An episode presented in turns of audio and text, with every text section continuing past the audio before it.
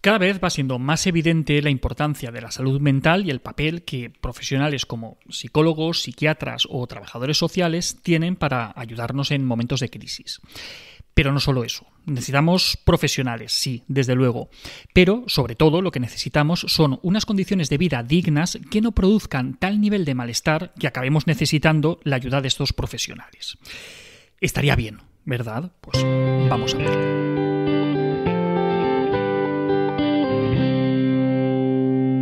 Cuando te pones a revisar estudios de, psicología, hay algo bastante llamativo, y es que las variables sociodemográficas y las variables económicas tienen un papel tan importante que muchos resultados pueden ser explicados solo por esas variables, o al menos tienen una influencia muy importante.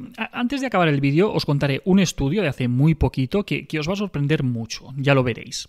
No recuerdo ahora quién, quién lo decía, pero, pero leí hace tiempo en un artículo algo así como que había una sola variable que podía explicar mejor que nada el rendimiento académico de un niño.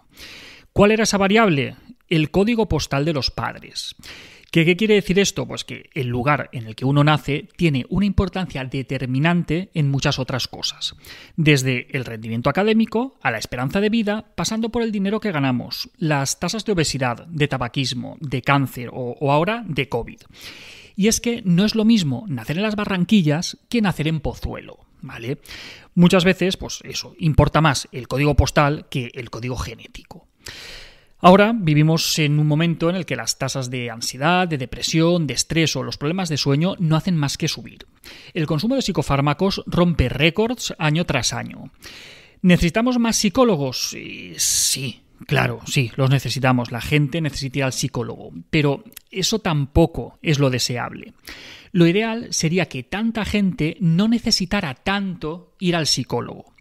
Porque esas tasas de depresión, de ansiedad, de estrés o de insomnio tienen mucho que ver con unas condiciones laborales precarias, con altas tasas de temporalidad, con la dificultad para acceder a una vivienda digna, bajos salarios, dificultad para conciliar familia y trabajo, ciudades hostiles, consecuencias de la pandemia y un largo etcétera.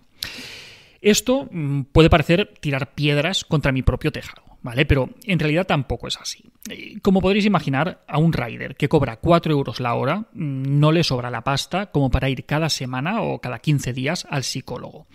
Con suerte eh, podría acceder a una hora de terapia cada dos meses en la seguridad social. ¿Que eso es un problema y que la sanidad pública necesita más psicólogos? Por supuesto, no, no cabe ninguna duda que si esa persona no cobrara 4 euros la hora y no tuviera unas condiciones de vida miserables, igual no le hacía tanta falta ir al psicólogo, mm, pues también. Y quizá lo suyo sería precisamente empezar por ahí. Venga, va, voy a echarle más piedras a mi, a mi tejado, ¿vale? La figura del psicólogo en las empresas, ¿vale? Cada vez eh, más grandes empresas disponen de psicólogos en sus plantillas, bueno, que a veces no son psicólogos, son coaches, pero bueno, eso lo dejamos ahí a un ladito para otro vídeo, ¿vale? Tienen psicólogos para apoyar a los trabajadores que pasan por momentos complicados. Es parte de lo que algunos han llamado el salario emocional. Son beneficios que te proporciona la empresa que no son económicos, sino que son de otro tipo. A ver, señor empresario que me está viendo y que me está escuchando. Que esto está muy bien, que sí, pero que yo no puedo pagar en el Mercadona con mi salario emocional y tampoco puedo pagar la reparación del coche o el abono transporte. Lo que necesito es dinero y unas condiciones de trabajo dignas.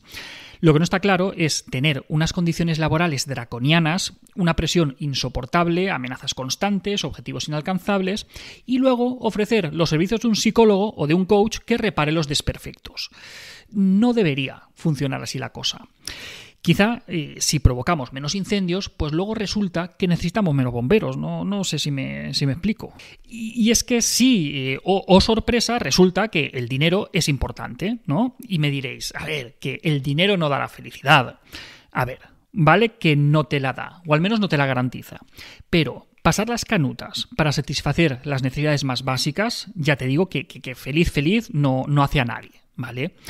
Como podréis imaginar, es necesario tener las necesidades básicas cubiertas para que podamos plantearnos otras cosas. Por eso es casi insultante que nos quieran vender lo del crecimiento personal a la vez que están asfixiando a los empleados. Pero bueno, el estudio que os decía al principio del vídeo. Se ha publicado hace poco en Proceedings of the National Academy of Science, ¿vale? Lo tenéis ahí abajo el enlace. Y lo que hicieron es que cogieron a un grupo de madres con, con bajos ingresos y les dieron mensualmente dinero en efectivo durante todo el primer año de vida de sus hijos. ¿El resultado? Pues han visto que darles dinero a las madres cambia la actividad cerebral de sus hijos y lo hace de una manera que se asocia con un mejor desarrollo cognitivo. Esto tiene tela, ¿eh? Las diferencias fueron significativas y fueron equivalentes a otras intervenciones socioeducativas, y además fueron lo suficientemente sólidas como para poder afirmar el papel que el dinero tiene en el desarrollo cerebral de las criaturas. Habitualmente, los niños de familias más desfavorecidas empiezan ya la escuela con unas habilidades cognitivas más débiles, que, se explican en base a su, a su desarrollo cerebral. ¿Por qué se produce esto? ¿Por el dinero? ¿Por la forma de educar de los padres? ¿Por la influencia del entorno? Pues no lo sabemos al 100%, pero sea como sea, el dinero claramente influye en el resto de factores. Este estudio que, os estoy comentando muestra cómo la pobreza hace que los niños no tengan las mismas condiciones de salida ya desde edades muy tempranas. Lo que decíamos del código postal, ¿vale? Pues eso. Parece ser que este es el primer estudio que demuestra que el dinero en sí mismo tiene un impacto importante en el desarrollo cerebral de los niños. Y esto es algo muy importante que debería tenerse muy en cuenta para establecer políticas públicas si de verdad queremos ofrecer oportunidades iguales a los niños independientemente de su origen. Aún queda pendiente ver cuál es el mecanismo por el que el dinero altera el desarrollo cerebral. Puede ser por haber tenido acceso a una mejor alimentación, puede que el dinero haya reducido los niveles de estrés familiar, eh, por haber permitido a las familias trabajar menos y estar más con sus criaturas. Pero bueno, como sea, la evidencia está ahí. En resumen, que sí, que ir al psicólogo está muy bien. ¿Qué, os voy a decir yo? Pues claro, ir al psicólogo está muy bien. Ayudamos a mejorar la calidad de vida de las personas, a manejar mejor la ansiedad, los problemas emocionales, el estrés. Pero nuestro papel no debería ser compensar las deficiencias de un sistema enfermo que lleva a las personas a vivir al límite. Y hasta aquí otra píldora de psicología. Si os ha gustado, os podéis ayudarnos compartiéndola. Además, tenéis muchos más vídeos, muchos más artículos en el canal de YouTube y en albertosoler.es. Y en todas las librerías nuestros libros Hijos y Padres Felices, Niños sin Etiquetas y nuestro cuento Tengo Miedo. La semana que viene, más. Un saludo.